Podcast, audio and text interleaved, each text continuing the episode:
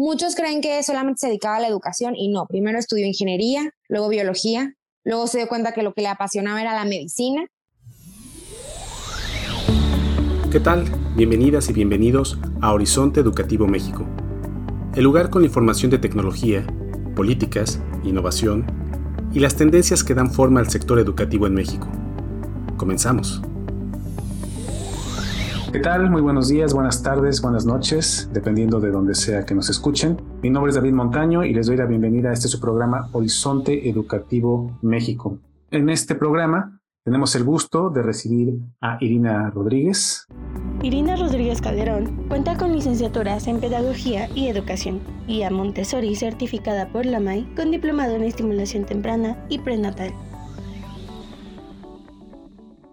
¿Qué tal Irina? ¿Cómo estás? Hola David, pues muy bien, muchas gracias por invitarnos por el espacio. Gracias a ti por acompañarnos. Y el tema que les tenemos preparado para el día de hoy tiene que ver con el método Montessori. Pero bueno, antes de entrar a materia, quisiera ver, Irina, si nos puedes platicar un poquito de qué fue lo que te llamó la atención y cómo fue que llegaste a, a formarte en esto que es el método Montessori. Claro que sí, pues mira, antes que nada, yo estudié en una escuela Montessori cuando era chiquita y después me fui a una escuela tradicional, que la verdad me fue muy bien, gracias a Dios. Siempre tuve maestros muy lindos. Sin embargo, cuando yo decidí empezar educación, yo estaba como un poco, sí, educación o psicología, y regresé a trabajar a una escuela Montessori que me dio la oportunidad desde que estaba muy chiquita, porque todavía ni siquiera acababa la prepa, y empecé a observar a los niños cómo crecían de una manera diferente como eran súper, o sea, muy libres, pero al mismo tiempo sí estaban trabajando porque es como un tabú de Montessori, ¿no? Cada quien estaba haciendo lo suyo, iban avanzando bastante fluido, por así decirlo, porque iban a su propio ritmo, etcétera. Y después tuve la oportunidad de trabajar en una escuela tradicional y me encontraba niños muy inquietos, que les costaba trabajo concentrarse, etcétera. Y dije, pues, ¿qué es lo que está pasando? Y dije, no voy a meter más a Montessori. Entonces empecé a estudiar o me empecé a certificar como guía Montessori y pues ya estando en el método, la verdad es que me enamoré. También estudié pedagogía y la licenciatura en educación preescolar, pero definitivamente lo que amo y adoro es Montessori por cómo veo que se desenvuelven los niños, ¿no? Y creo, o sea, súper fielmente que es lo que hoy el mundo necesita, ¿no? Niños mucho más auténticos, que no se les diga qué hacer, sino que ellos puedan resolver, pensar, y creo que estos son los adultos, pues que que hoy el mundo nos reclama, ¿no? Que necesitamos un poquito más. Sí, en efecto, bueno, si tuviste ya la oportunidad de formarte en esas escuelas, pues es un, referente muy importante. Y antes de entrar más a materia en el método, quisiera ver si nos podrías platicar un poquito de lo que es, o, más bien quién fue María Montessori, qué fue lo que hizo. Yo leyendo su libro me encontré con unas cosas pues que de verdad suenan casi inverosímiles, por poner algunos ejemplos que recuerdo. Eh, niños que preferían estar jugando y aprendiendo en vez de comer dulces, niños a los que no se les tenía que estar regañando ni estarles diciendo qué tenían que hacer y estarse quietos, sino ellos, pues de manera espontánea, encontrando intereses, comportándose a veces y corrigiéndole la plana a los alumnos. ¿no? Esos son de algunos de los referentes que recuerdo. Si, si nos podrías platicar un poquito más, tal vez, del personaje y cómo es que fue llegando ella a este método. Sí, claro que sí. Mira, antes que nada, yo creo que hablar de María Montessori pues implica un poco saber que ella vivió en Italia, que pasó por dos guerras, ¿no? Y que era mujer en hace 100 años. Ella era una mujer, la verdad es que yo creo que súper adelantada a la época, porque fue la primera médico en Italia mujer. Entonces, muchos creen que solamente se dedicaba a la educación y no, primero estudió ingeniería, luego biología, luego se dio cuenta que lo que le apasionaba era la medicina. Entonces fue la primera mujer que hace, o sea, estas cosas, de hecho está hasta en un billete de Italia antes de que fueran los euros, por lo que representa ella, ¿no? Aparte era feminista, o sea, luchaba para que las mujeres tuvieran derechos, etcétera. Entonces, ella como tal, pues era lo que estudiaba. Cuando ella sale de psiquiatría, se va a trabajar a un psiquiátrico con Giuseppe Montesano y ahí ella empieza a ver que los niños que estaban internados en el psiquiátrico, que en esa época se le llamaban anormales, ¿no? Pues estaban más bien aburridos, les hacía falta actividad, entonces empieza a ella a trabajar con los niños y a llevarles materiales y ver cómo puede hacer para que aprendan. Veía a un niño que estaba jugando como con unas migajas de pan y eso es algo que le llama mucho la atención y dices que si pueden estar tan concentrados en eso, porque no pueden hacer más. Y decía, no, pues vamos a traer esto. Entonces empieza ella a introducir las materias, las letras y después se abre un concurso en Italia a nivel como nacional para ver los mejores estudiantes y ella dice, pues me voy con estos niños pues a competir. Y obviamente pues muchos pensaban así de que cómo va a traer a estos niños que están en un psiquiátrico, que están internados, etcétera. Y la sorpresa fue que el resultado de estos niños fue mucho más sobresaliente que los niños normales, que así se les llamaba, ¿no? Entonces ella pues también se impresiona y dice, es que, ¿qué es lo que está pasando con los niños que tienen todas sus capacidades, que están afuera con sus familias en escuela y resulta que no, no salen tan bien como estos? O sea, algo les está faltando, ¿no? Tal vez el método educativo. Y bueno, ahí queda y después la invitan, se podría decir que a tener una casa de niños, porque todavía no había escuelas de 3 a 6 como muy marcadas y estaban construyendo unos edificios y entonces le dice que ponga una como una casa para entretener a estos niños. Entonces ella dice, ok, y entonces cuando entran, pues obviamente se dio cuenta que no los iba a entretener, que los iba a enseñar y empieza a meter estos materiales y empiezan los niños a aprender desde chiquitos a leer, a concentrarse en las letras, en los países, en, o sea, cómo trabajar. Y lo más padre es que estos niños llevaban ese conocimiento a su casa. Entonces los papás empiezan a impresionar y le empiezan a visitar y entonces estaba Mussolini también como muy agradecido ya que él quería que todos los niños aprendieran con este método, pero un poco invitándola para que también como que introdujera un poco esta, o sea, esta política y ella dice, no, esto no me gusta, yo voy a trabajar por la paz y la libertad de los niños.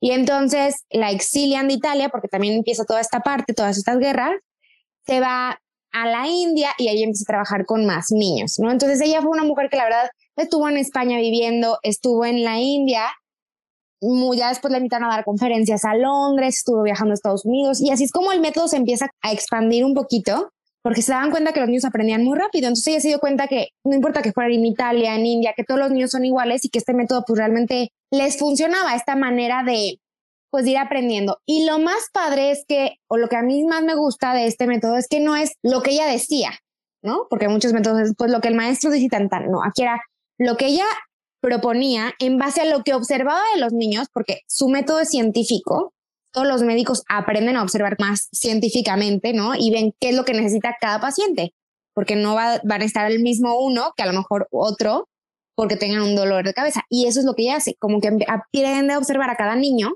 y le da lo que necesita y entonces es lo que enriquece muchísimo el método, ¿no? Que no es gracias a ella, solamente, sino también gracias a todos estos niños que estuvieron con ella y que fueron viendo y que hoy en día pues siguen estando realmente estos materiales y todas estas cosas, ¿no? Muchas gracias. Partiendo de esta observación y de esta experiencia que nos relatas de María Montessori, ¿podrías platicarnos un poco del método que la distingue? Sobre todo pensando también que de repente aparecen muchas escuelas que hablan, que tienen algo de Montessori, ¿no? O profesores, profesoras que están formados en Montessori, pero a lo mejor aplican otro método. Y en la práctica me parece que a veces como que se, confunde un poco. Entonces, en tu opinión, ¿qué sería, digamos, que las características principales que distinguen a un método Montessori? Mira, es, cierto, el método como tal no está patentado, entonces cualquier escuela se puede llamar Montessori, pero algo que hay que observar es que lo primero yo creo que es que el ambiente en el que vivan los niños pues realmente sea de libertad, con un adulto preparado porque muchas veces si no tienen al, guía Montessori preparado para que el niño esté en libertad, pues se puede convertir en libertinaje, ¿no? Y es mucho lo que pasa de que dicen, ah, es que las escuelas no les ponen límites. Y Montessori va mucho con límites y disciplina, pero de una manera como muy amorosa y conforme también en la libertad. Y bueno, pues este método, algo que, que es como muy particular, es que se centra en el niño. El interés más importante es el niño, ¿no? No, no es lo que el maestro le viene a decir al niño, sino ¿Cómo hago para que el niño me entienda? Y todo ese potencial que el niño tiene, lo vamos sacando. Entonces, hay niños que son súper buenos para la plática y para la parte del lenguaje, para la parte de la escritura. Hay niños que son muy buenos en la parte matemática, hay niños que son muy artísticos. Y entonces es cómo hacemos que eso explote en los niños, que toda esa riqueza que tienen adentro, cómo la sacan hacia afuera. Y cómo obviamente con eso va a aprender matemáticas, lenguaje y va a complementar todas sus áreas. Entonces, es muy, muy lindo que el método, pues no nada más son materiales, porque también trabaja con materiales. Son materiales muy específicos y que tienen un propósito muy claro. Está la Torre Rosa, que creo que es algo muy icónico que muchos conocen, pero esta, o sea, cuando la conoces, cuánto pesa cada cubo, cómo se trabaja, lo, lo trabajan hasta niños de primaria, que en Montessori se llama taller, y así tiene materiales sensoriales para que trabajen todas las áreas, aísla cada dificultad, por ejemplo, con los chiquitos, y luego tienen actividades de vida práctica, ¿no? Lavar, trastes, ropa, barrer, etcétera. Todo, en vez de hacer, por ejemplo, mil planas de gusanitos, pues hacen el lavado de la mesa, se empiezan a integrar a su, a su sociedad, porque algo que es muy importante es que este ambiente pues está adecuado a su cultura, ¿no? Y a su tiempo. Y también tienen pues la parte de lenguaje, la parte de matemáticas, esto en los chiquitos, ¿no? Ya en primaria, que en Montessori se llama taller, tiene también pues todos los materiales de matemáticas, geometría, geografía y ya los cuenta con historias, la verdad, muy lindas. Y en secundaria y en prepa, que se llama comunidad de adolescentes, trabajan a través de proyectos, involucran todas las áreas. Entonces, lo más padre de todo es que el método cambia completamente, por así decirlo, porque se adecua a la edad del niño, ¿no? O sea, en casa de niños que es preescolar, se trabaja de una manera con los niños, casi siempre es muy calladito, en silencio, porque están desarrollando esta concentración. Los de taller, pues ya es como más de opiniones, trabajan en grupos, trabajan en, o sea, tú le presentas a, a los niños más o menos de que están en el mismo nivel un material y ellos van trabajando las raíces, las todo, o sea, las fracciones, cómo se estructura una oración. Y en secundaria trabajan a través de proyectos. Entonces, la verdad es que es un método que se va enfocando en el niño y el maestro se llama guía, ¿no? La obligación del maestro, por así decirlo, en el método Montessori es estar bien preparado para poder guiar y conectar a los niños con el ambiente que está preparado, con los materiales que les decía, para que ellos se enamoren de estos materiales y quieran trabajar y quieran seguir aprendiendo. Entonces, realmente eso es lo que se compone como un ambiente de Montessori. Es el ambiente, los materiales, el salón, pero el ambiente físico y el ambiente emocional, que incluye el adulto, obviamente un adulto preparado, un adulto sano emocionalmente y obviamente los niños. Entonces, eso es más que nada cómo funciona el método y obviamente algo muy importante es que no nada más nos quedamos en los materiales y en la escuela, ¿no? Sino que hay muchas oportunidades en Montessori de que se trabaje en la naturaleza, de que inviten a gente nueva, a profesionales, que sea como una interacción social. No, no, nada más es la escuela, los niños, no, o sea, salen, entran personas que nos pueden compartir más. Entonces, creo que es muy enriquecedor. Claro. Y yo quisiera regresar un poco a un, punto que tomaste, que, has tocado, que es el de los límites y lo de la libertad. Porque creo que son dos puntos muy difíciles, no por todos lados, como en temas de crianza para la familia y por supuesto en temas de escuela.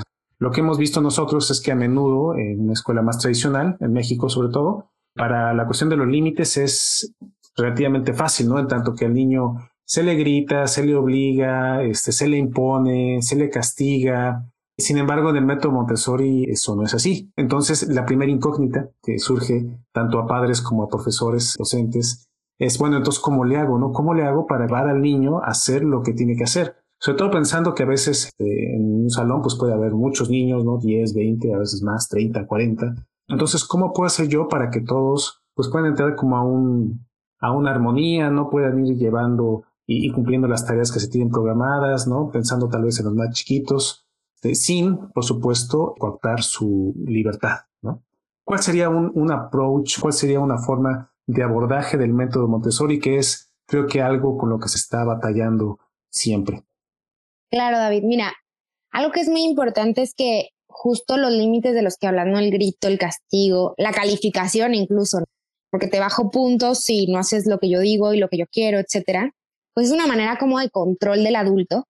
Pero Montessori lo habla como el límite que yo me puedo poner a mí mismo, por ejemplo, como adulto. Pues a veces llegas al súper y también quisieras llorar como el niño y tirarte, ay, ya no quiero hacer el súper, ¿no? Pero el límite y el autocontrol que tú tienes es, pues no, ya estoy grande, pues termino de hacer mi súper y me voy. Y a lo mejor alguien te habla súper mal y dices, no le voy a gritar, y ese es este autocontrol. Entonces, lo que Montessori o de lo que se trata en Montessori es de que el niño desarrolle su propio autocontrol, que él mismo se ponga sus límites, ¿no? Más que sean impuestos.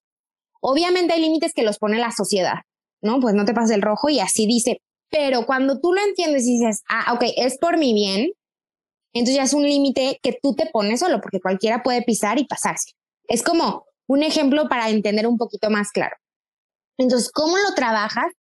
Algo que es muy importante es cuando tú eres feliz completamente y tú encuentras tu propósito de vida y puedes trabajar en ello y autoconstruirte, pues realmente cuando tienes como esta misión cósmica, o sea, de que qué es lo que hago conmigo, qué es lo que hago con el otro, es mucho más fácil que sea una persona con límites. Generalmente vemos que estas personas que tienen una misión más alta o más desarrollada, pues son personas que no caen en las drogas, no caen en el alcohol tanto, etcétera, ¿no? Y cuando vemos que hay un descontrol emocional, pues son las personas que luego tienen ansiedad, eh, depresión, drogas, alcohol, etcétera. Entonces, hablando como en un tema muy general, entonces, lo que trabajamos es que el niño se sienta bien emocionalmente. Y no sentirse bien es no tener límites, porque luego también hay muchos que caen con como en todo el respeto y no hay estos límites. Entonces, pues es desde muy chiquitos tener límites muy claros. Por ejemplo, primero que nada tiene que tener un buen ejemplo. Si yo le digo a mi hijo, no grites y yo le grito, pues lo va a aprender, ¿no? Son una copia del adulto. Entonces, si yo le digo, es que trata bien a las personas, respeta, pero yo como papá voy y le grito al ballet parking porque no trae rápido mi coche, pues el niño lo va a aprender. Entonces, por eso les comentaba que es muy importante el adulto que está frente al grupo, porque se trata de que él esté autocontrolado, que haga ejercicio, que coma sano, que sea un buen ejemplo, y a partir de ahí, pues empieza el límite mucho más natural. Si yo te digo que no grites es porque yo no te grito a ti, yo no te chantajeo. Entonces, ¿qué hacemos con los niños chiquitos? Es, por ejemplo, ¿no? Algunos se quieren subir a la mesa, pues no, no nos subimos a la mesa. Y entonces lo marcamos diferente. ¿Para qué son las mesas? A ver, acuérdate. Ah, bueno. Y lo invitas a otra cosa. Entonces, dentro de este ambiente, o sea, hay muchas maneras, hay unas lecciones que se llaman gracia y cortesía, que tú le dices al niño cómo sí se usa la mesa, o cómo sí se usa la silla, o cómo se saluda, porque a veces lo vemos tan natural que ni siquiera lo mostramos. Entonces es, ¿cómo saludo al otro? Hola, buenos días, le das la mano, ¿no? Entonces yo se lo modelo y luego lo aprende. Y a veces esto lo pasamos por sentado. ¿Cómo escojo un alimento? ¿Cómo yo le puedo ofrecer a un amigo o un compañerito un alimento? Oye, ¿gustas un alimento? Y el otro, en vez de que me no sé todo, señala si lo tomas. Y son cosas súper significantes que de verdad en las escuelas no se dan el tiempo de esto porque dicen, ay, lo van a aprender. Pero si no te das el tiempo de mostrarles cada cosa paso a paso, pues es muy difícil que ellos realmente como que les caiga el 20 y lo van aprendiendo por lo que van viendo, ¿no? Justo este ejemplo que les decía de, de los maestros o de los adultos que no están en este control a veces, ¿no? Porque bueno, todos somos personas y a veces nos cuesta trabajo. Entonces, pues así es como se va manejando un poco y obviamente algo que va ayudando mucho es el trabajo. Cuando un niño tiene un trabajo que le gusta, la concentración pues hace que te sientas mucho mejor. O sea, cuando tú te puedes concentrar y estás en el aquí y en el ahora, pues no estás pensando en qué maldad voy a hacer después, porque estás concentrado en cómo sirves agua o en que no se me vaya a quemar la comida. Lo estoy poniendo en diferentes ejemplos para entender la importancia de que el niño le guste lo que hace y que esté concentrado en su trabajo, pues obviamente aumenta los periodos de concentración y al estar más en el presente, pues obviamente también va teniendo más autocontrol de lo que sí hace ahorita, sí afecta. Y viene el siguiente punto, que es las consecuencias. Nosotros no le llamamos de que castigo. A veces te portas mal un día o tiras algo y entonces ya te bajaron calificación que no tiene nada que ver. Acá es la consecuencia lógica, o sea, se te cae, lo levantas. Se rompió el vaso porque usan vidrio, pues la consecuencia es, pues ya no hay vasos. Ahora vamos a ver cómo le hacemos. Y entonces todas estas consecuencias chiquitas que van teniendo, si no acaba un trabajo, pues al día siguiente lo va a tener que terminar. Y ahí se queda o si ya no quiere trabajar, después toma otro material. Entonces, estas consecuencias que le vamos dejando tener al niño, sin sobreprotegerlo, más bien acompañándolo, le ayudan a darse cuenta que todo lo que hace tiene un efecto. Entonces, obviamente, pues toma decisiones mucho más centradas en lo que quiere llegar, sabe que si hoy decido comerme dos chocolates, pues a lo mejor mañana me toca hacer más ejercicio, ¿no? No sé si me doy a entender un poco, con los ejemplos como para grandes. Creo que eso ayuda un poco más a veces que cuando lo vemos con los chiquitos. Sí, definitivamente. No es fácil, ¿no? Y yo creo que muchas veces eh, el impulso, ¿no? Que tenemos a gritar o a castigar es más un impulso de, frustración o de no saber qué hacer, ¿no? Claro. Eh, cuando, eh, según al menos lo que se puede ver, ¿no? En el método Montessori, en lo que he visto por el libro, y bueno, mi hija también que está en un método Montessori, es que los niños, de alguna manera, de manera, dice, natural, están buscando un orden, se sienten más cómodos, se sienten más tranquilos, se sienten más a gusto, más pleno cuando hay un orden y ellos de cierta manera lo buscan. Entonces, cuando uno empieza a gritar y cuando uno empieza ahí a, a castigar y a hacer cosas más, más fuertes, pues también como que se crea más problema, ¿no? De alguna manera. Entonces, a mí me parece muy, muy interesante esta, esta forma, ¿no? Que se tiene de, de manera amable, ¿no? Y sin necesidad de hacer cosas más violentas, pues poder ayudar al niño, ¿no? a entrar a un orden de algo que, que además le está entusiasmando. Y algo que comentas es muy interesante, o sea, hay que observar al niño para saber qué es lo que necesita, porque a veces tú dices, ahí está haciendo un batidillo y a lo mejor lo que quiere es experimentar algo específicamente, y si tú lo observas dices, ah, ok, bueno, vamos a experimentar, no sé, si está haciendo un batidillo con la harina y dices, bueno, me lo llevo al jardín y que explore con el lodo o con la harina, no sé, ¿sabes? Pero ya buscas un espacio adecuado. Si yo a un niño lo quiero meter a misa cuando está en la etapa del lenguaje, pues obviamente se le va a complicar muchísimo. Entonces, creo que es muy importante entender en qué etapa está el niño, qué es lo que está buscando cuando está haciendo una travesura, que así le llamamos, o algo, y decir, ah, necesita explorar esto, entonces vamos a llevarlo a un espacio adecuado. Y entonces yo también como adulto me relajo, como papá digo, ay, bueno, ya, aquí no pasa nada que haga relajo, relajo, y es un decir, porque a lo mejor está explorando justo qué es lo que pasa con el agua y la tierra, etcétera. Ya, regresas a tu casa en un ambiente mucho más centrado y le dices, bueno, aquí obviamente, pues no hay lodo, ¿no? No hay tierra. Pero ayuda mucho el, sentarte y observar qué es lo que está buscando tu hijo. Y en estos días, la verdad es que muchos niños hacen berrinche porque buscan atención también del adulto. Definitivamente.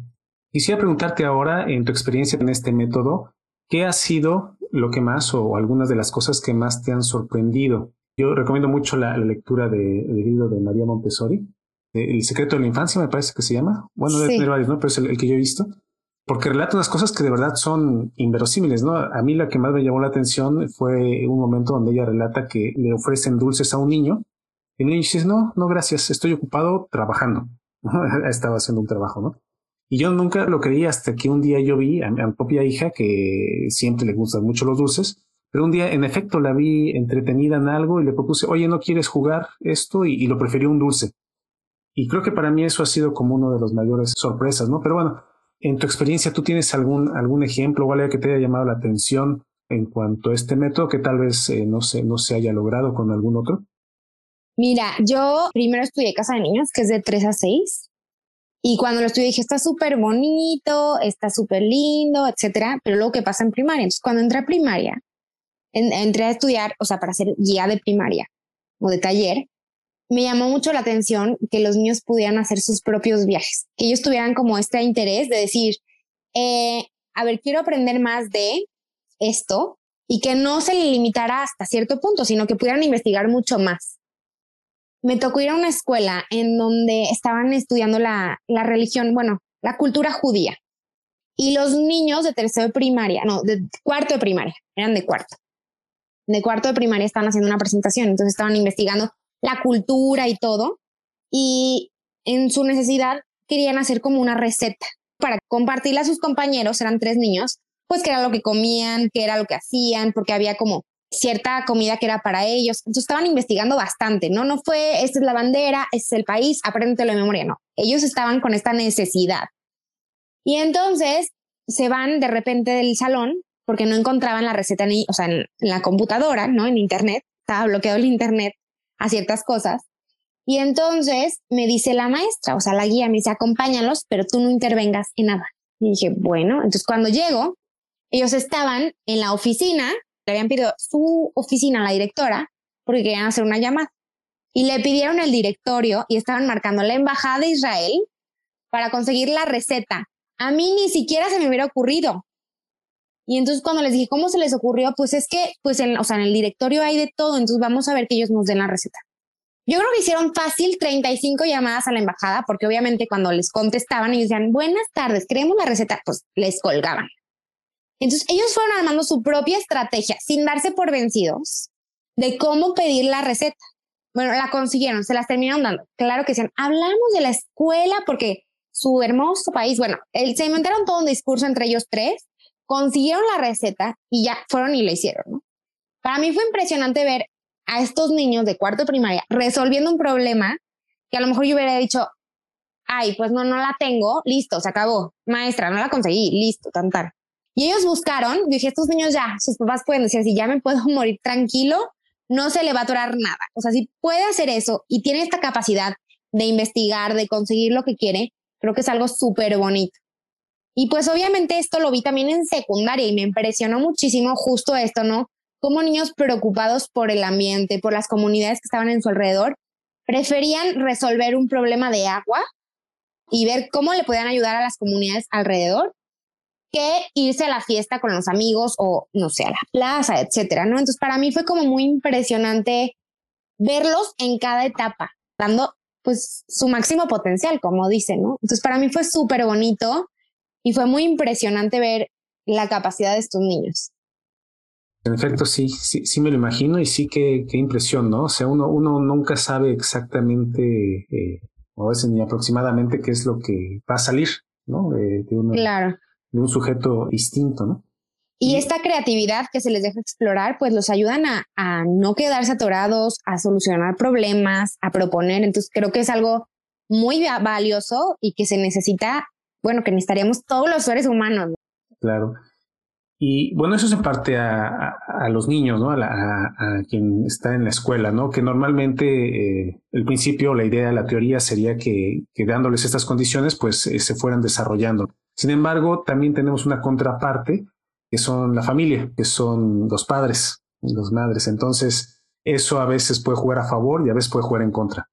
¿no? Eh, claro. Yo me imagino que como padres, de repente una idea que aunque ya tenga mucho tiempo, como, como nos platicabas, pues es muy revolucionaria, sobre todo en un sistema educativo mexicano que estamos aún muy acostumbrados a que todo, digamos que el dispositivo educativo tiene que estar acomodado a las necesidades de los propios profesores. No pensando, no está tan centrado en los niños, pero los profesores, ¿no? Entonces, del lado de los padres, ¿tú qué es lo que ves que más batalla? ¿Qué es lo que les cuesta trabajo? ¿Qué problemáticas, en qué problemáticas se ven confrontados al tener algo nuevo como es el método Montessori? Mira, algo que es muy cierto es que el método Montessori es para todos los niños. No porque tu hijo sea inquieto es para él, no. O sea, también si es tranquilo, o sea, es para todos los niños, pero no para todas las familias, no para todos los papás. Cuando un papá mete a su hijo en Montessori, creo que sí, algo muy importante es que esté empapado del método. ¿Y por qué lo quiere meter ahí? Porque si los niños van a un método en donde se les da la oportunidad de hablar, de expresarse, de decir por qué sí, por qué no, de argumentar. Si llegan a una, o sea, una familia muy tradicional en donde es lo que yo dije y ni modo, todo el tiempo, se ven muy conflictuados ellos mismos, ¿no? Si no los dejan explorar, si todo el tiempo les terminan haciendo las cosas, lo único que va pasando pues es que se van sintiendo como muy frustrados los niños es recomendable que vayan aunque sea tres horas y tengan este espacio donde pueden ser ellos. Sin embargo, sí es muy, muy importante que las escuelas pues capaciten a los papás. Ahora, el reto que yo le veo y de lo que he platicado yo como mamá, porque también soy mamá, con otras amigas de cuál es el reto, es que muchas veces te topas con otras familias que no creen eso y entonces es donde está esta como esta incomodidad a veces porque es cómo la dejas hacer eso. Y a veces piensan que porque ellos hacen esas cosas, pues tú no los estás cuidando. Ay, pero está bien chiquita, ¿por qué se pone el suéter solo? ¿Cómo lo vas a dejar que se sirva agua? Y te empiezas a topar con estas cosas. Digo, y eso que yo sé por qué lo hacemos. Pero sí es complicado cuando vas un poco contracorriente, por así decir. Creo que cuando crees firmemente en lo que haces, ayuda muchísimo. Pero sí, sí es de lo, lo primero que te topas, ¿no? Pues es que cómo hacen eso, pues es que a lo mejor ni está aprendiendo y te topas con muchos comentarios. Entonces yo creo que es muy importante estar pues capacitado como papá también, ¿no? O sea, muy, muy cerca de la escuela, o sea, trabajar en equipo para que realmente tú estés seguro de lo que estás haciendo y eso pues ayuda muchísimo. Sí, sí, en efecto, yo creo que como padres tenemos que reeducarnos también conforme van entrando los hijos porque de lo que se vio en generaciones anteriores, ¿no? Bueno, mi, generación o la generación que está ahora como padre, pues eh, son, estaban otros paradigmas. Yo vi que al menos en Ciudad de México, por lo menos, no sé en las demás, acaban de prohibir que se les infrinja violencia física, violencia, violencia eh, verbal a los niños, pero es una ley nueva. No, eso antes no se podía y a veces era, no, era, no era raro, ¿no? Ni era motivo de espanto que sacaran la chancla, ¿no? Y chanclazos, ¿no? Era, era normal, ¿no? Entonces, de repente, como enfrentarse a una nueva forma, pues me imagino, este, bueno, no imagino, lo sé, ¿no? Es distinto, uno se conflictúa porque cuestiona la educación propia, seguramente habrás escuchado, ¿no? Muchos padres dicen, bueno, pues a mí me dieron de chanclazos, no salí mal, ¿no? Pues cómo, cómo que no lo voy a hacer yo, ¿no? Y es algo que se oye muchísimo. Incluso, o sea, a veces yo también pienso, ay, este, yo, pues ya a mí me hicieron esto, pues yo por qué no lo podría hacer. Pero cuando sabes por qué no, cuando lo entiendes, y obviamente es un cambio que vas haciendo poco a poco, porque pues aprendes lo que te decía, ¿no? Aprendes de los adultos que están contigo. Entonces, cada quien ha aprendido de sus papás, de sus maestros, y no es que lo quieras hacer igual, sino que naturalmente empiezas a hacer lo mismo, ¿no? Entonces, el ir cambiando poco a poco cuando estás cerca de esta comunidad de los maestros, de que entiendes, creo que es mucho más fácil el decir, bueno, no lo voy a condicionar, le voy a poner una consecuencia lógica, si hace algo que no, no está bien, que tenga sus consecuencias. Pero es poco a poco y pues sí, obviamente como papás, estar en esta comunidad ayuda muchísimo. Claro. Y otra cosa que te quisiera preguntar, Irina, es, las escuelas han, están saliendo ¿no? ya de una fase muy, muy pesada, sobre todo para los más chiquitos, que este, pues, se, tuvieron que quedar en sus casas, ¿no? Y en condiciones de mucho estrés, en condiciones pues de muchos eh, problemas, ¿no? Por esta cuestión del COVID, por supuesto, aunados de repente a otros problemas que hay, no sé, económicos, pues fue, fue como una, un, un periodo muy, muy intenso. Y lo que hemos visto nosotros es que las escuelas, el sistema educativo en general, ¿no? Fueron sobre todo los profesores, profesoras que tuvieron que recibir, tuvieron que acoger, tuvieron que dar soporte muchas veces a todas esas conflictivas. Entonces, yo quisiera preguntarte en su experiencia, en particular en la escuela o las escuelas donde estés colaborando, ¿cómo ha sido su experiencia? Si tú notaste, digamos, algún problema en particular que recibieran o algo que no hubieras visto antes y cómo es que desde este método, desde esta propuesta, pues se pudo acoger. Mira, no es que no se hubiera visto, pero se ve mucho más como esta parte de ansiedad y depresión en los niños chiquitos. Y es muy fuerte ver a chiquititos con estos temas, ¿no? Que tú dices, no, es normal que lloren, pero cuando ya los ves triste por todo, que no quieren como convivir tanto con otros niños, que les está costando trabajo, a niños muy chiquitos dices, no, es que sí es depresión. Entonces, es muy importante que como papás y maestros estemos como muy comunicados para cualquier foquito rojo que veamos en nuestros hijos, poderlo atender con especialistas, porque aparte, pues nosotros, como tú dices, somos maestros, somos los guías, pero no somos médicos. Entonces, el poder canalizar a los niños con la persona adecuada, con un psiquiatra infantil o neuropsiquiatra, con una psicóloga, dependiendo el, nivel que veamos, es súper importante. Y esto que ayuda, o lo que ha ayudado mucho, que el método sea como particular, pues es que puedes ver las necesidades de cada niño. Que a veces cuando entras a un grupo y estás trabajando con todos, claro que se nota. Y es evidente que los maestros lo saben, pasan siete horas con los niños, ¿no? A veces más que los papás. Pero el día va tan rápido y tienes que hacer tanta actividad que no te das el tiempo de platicar o de saludar a un niño y decirle, ¿cómo estás? ¿Cómo te sientes? Porque tienes que hacer matemáticas y luego no sé qué. Y vas tan rápido que a veces se te va y de repente ya ves que el problema es mucho más grande. Entonces yo creo que algo que es muy lindo aquí es que desde que lo ves, lo puedes platicar con los papás, detectarlo y pues convivir y decir, bueno, ¿qué vamos a hacer? ¿no? Esta comunicación que siempre es súper esencial entre la escuela y los papás y poder llevarlo o ver qué especialista es el adecuado en ese momento. La verdad es que sí es muy impresionante la adicción que hoy tienen también los niños por los aparatos electrónicos. Ya se veía, pero ahora se multiplicó muchísimo. Entonces, creo que el estar yendo a escuelas, el poder otra vez convivir, el ir a parques, ayuda muchísimo el que las escuelas Montessori los conecten como con un ambiente natural, que si siembran, que si van al parque, que si exploran como la comunidad, les ayuda también a estar mucho más tranquilos. Entonces es algo muy, muy lindo. Claro. Y bueno, ya que lo mencionaste, creo que otro de los temas que preocupan comúnmente es tema de las pantallas. Yo he visto que hay, digamos que de manera general, dos posturas, ¿no? Una que dice, bueno, es que las pantallas y los dispositivos, pues hay que integrarlos, y bueno, un buen ejemplo fue esto de la pandemia, pues que no quedó de otra, básicamente. Pero también, digamos que como método pedagógico, hay quien propone hacer uso y, y si ahí están, pues ahí debemos poner al menos una parte del contenido.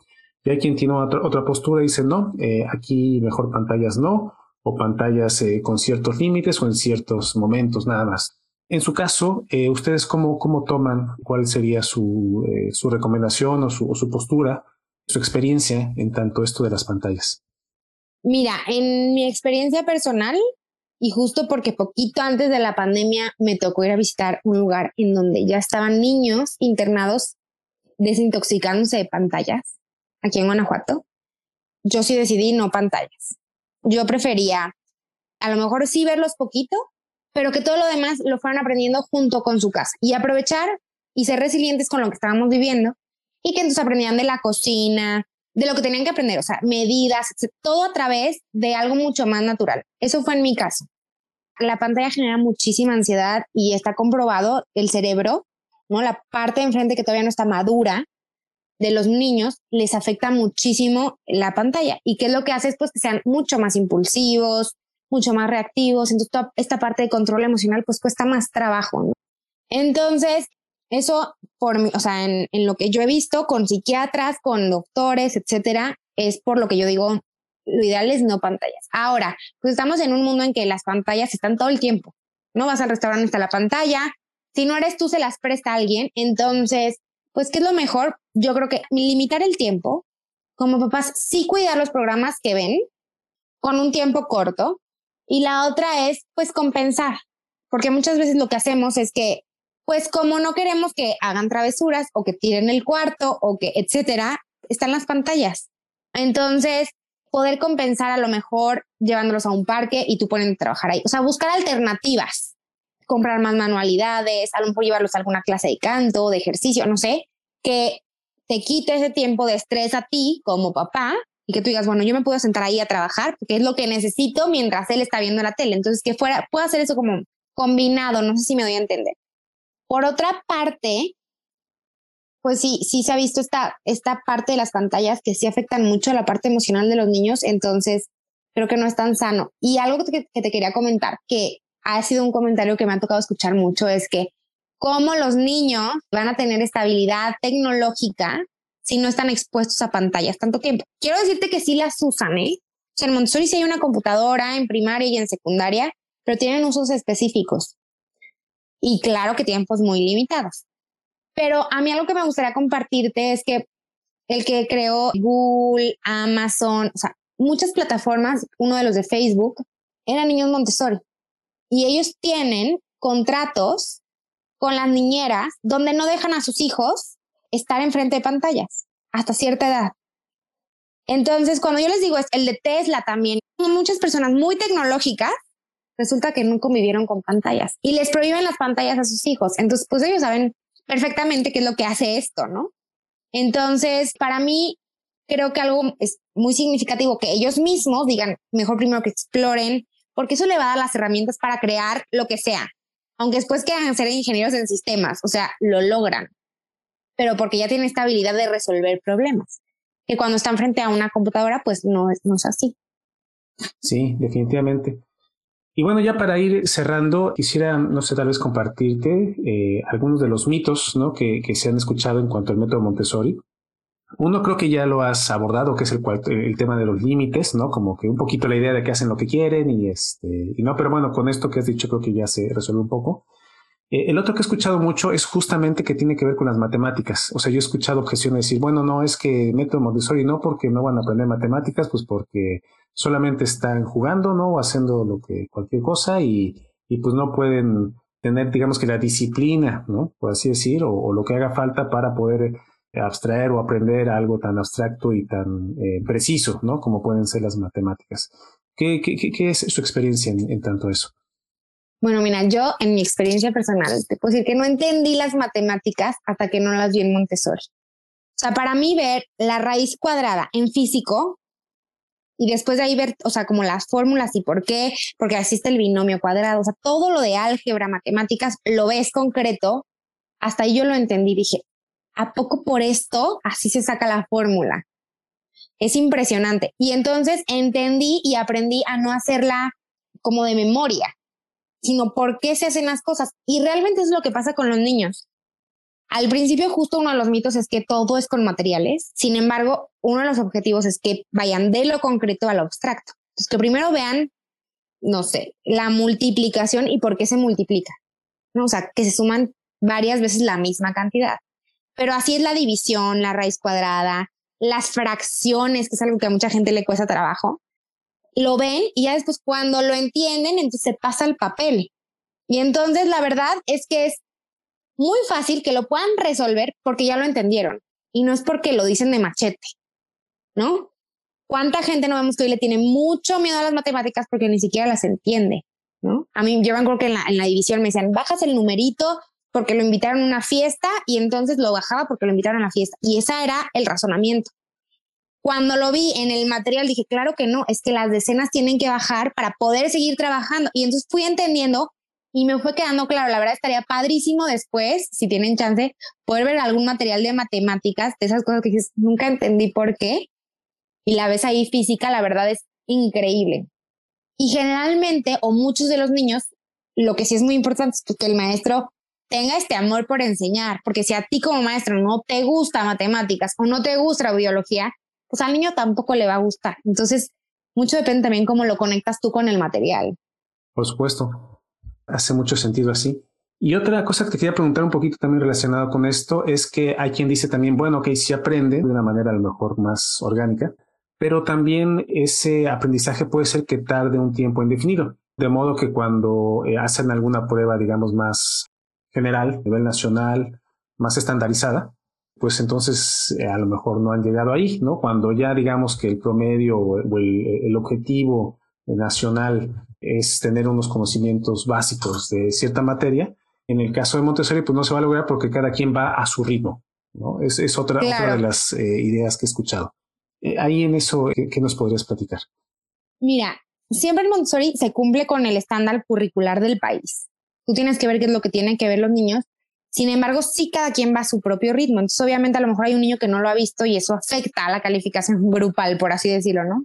Sin embargo, yo creo que más que que nos importe, o personalmente yo lo digo, ¿no? Una calificación estándar a nivel nacional, creo que es muy importante que el niño se vea con el conocimiento bien establecido para poderlo aplicar en su vida. ¿Cuántas veces no nos tocó estudiar para un examen, machetearnos algo y dices, ay, pero ¿quién fue el que hizo no sé qué? Porque te lo aprendiste de memoria para el examen. Y después del examen, dos días después, ay, no, pues ya se me olvidó. Yo ya pasé el examen y tal, tal. Entonces, eh, creo que el objetivo no es tener una calificación en un examen, que es algo pues muy mencionado en Montessori, pero ¿cómo los evalúan? En Montessori la evaluación es diaria y eso es muy importante, porque mucha gente piensa que nunca se hace exámenes, pero realmente todo el tiempo hay una evaluación. Tú al niño le dices uno, dos, digo por decir, ¿no? Y si tú, tú has visto que el uno y el dos no se lo ha aprendido, no pasas al tres y repasas uno, dos, uno, dos, hasta que se lo aprenda. Y en las escuelas dicen 1, 2, 3, 4, 5, ahora hay examen. Uy, vi que te quedas atrás, pero yo tengo que seguir con el 6, 7, 8, el 9. Entonces, algo que es muy importante es esto, ¿no? Si hay una evaluación y cuando tu hijo salga, va a salir con los conocimientos que tiene que salir. Y si no, esta es justo la habilidad del guía, comunicarse con el papá y decir, ¿por qué no está aprendiendo a leer el niño? ¿O por qué no le está pasando bien matemáticas? ¿Por qué le está costando trabajo? Y entonces empiezas a ver si hay algo físico y si no, Digo, en el caso que fuera, por ejemplo, la lectura, que muchos niños es un tema, ¿no? El lenguaje hoy en día que vemos que, que hay muchos temas de lenguaje y no van con especialistas. Si tú tienes un estándar y nada más dices, no lo cumplió, no lo cumplió, no lo cumplió, le das una calificación negativa, el niño se lo va a llevar toda la vida. Pero si da la atención necesaria, pues justo puedes pasar al siguiente nivel. Entonces creo que es más importante ir evaluando diario y que el conocimiento que se vaya dando sepas que lo sabe usar a que cuando hay un examen general y digas, ah, ya lo pasaron todos, qué bueno, porque al día siguiente puede ser que ninguno se acuerde, ¿no? Porque lo estudió de machete.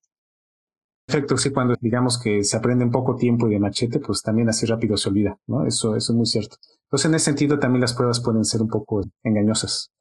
Claro, definitivo.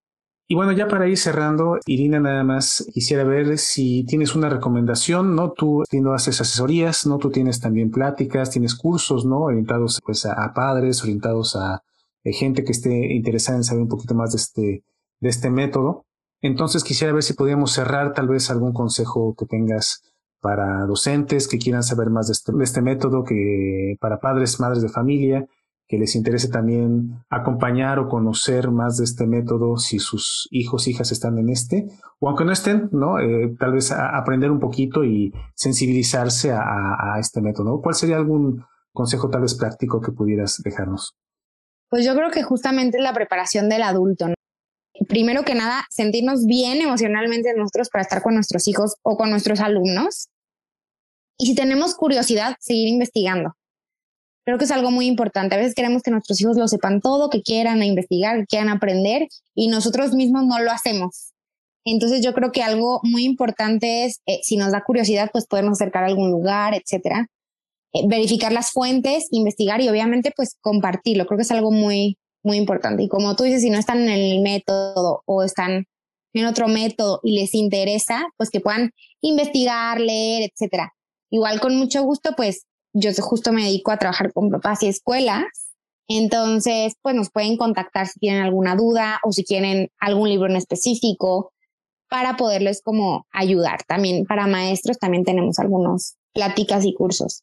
Excelente. Y bueno, pues ya para cerrar, Irina, justamente, ¿no? Para que quieras saber, digamos, que algún consejo más personalizado, ¿no? Alguna situación más particular, algo que quieran saber para su comunidad educativa, ¿a dónde, a dónde se pueden dirigir? Mira, nosotros tenemos una página que es www.irinarodríguezcalderón.com y ahí hay pláticas ya, bueno, esas son pregrabadas, pero nos pueden escribir. Hay algunos temas, por ejemplo, como el de electroescritura, matemáticas. Y también está el Facebook en donde subimos consejos como cotidianos o cosas que vamos viendo que nos van pidiendo y nos van preguntando los papás. Entonces vamos subiendo según vamos viendo qué es lo que necesitan en ese momento. Y ahí nos escriben, nos preguntan, les contesto yo directamente. Entonces, Cualquier cosa, pues por ahí me pueden contactar en Facebook y en Instagram. Estoy como Irina Rodríguez Calderón y también como, bueno, en TikTok. Pero bueno, TikTok ahí tiene un poquito de todo, tiene algunos consejos, tiene algunas cosas personales, etcétera, pero ahí me pueden también localizar. Buenísimo. Con eso nosotros terminamos. Irina, te agradezco muchísimo por tu tiempo, por la plática, por los buenos consejos y por las referencias que nos has dejado para todos aquellos que queremos aprender más, que queremos saber más este, de este método. Muchísimas gracias, Irina. David, muchísimas gracias a ti. Igual cualquier cosa, pues también ahí podemos mandarles los libros. Pues ahí está. Pues si, si tienen interés en los libros o en estos cursos, pláticas y asesorías que acabas de mencionar, por favor diríjanse a la página que acaba de mencionar. Si no apuntaron, pues no se preocupen, como siempre están en las notas del pod, ahí los pueden consultar y se los dejamos junto con alguna otra referencia que Dina nos quiera dejar. Y bueno, pues con eso les agradecemos su presencia, terminamos y hasta la próxima. Muchas gracias.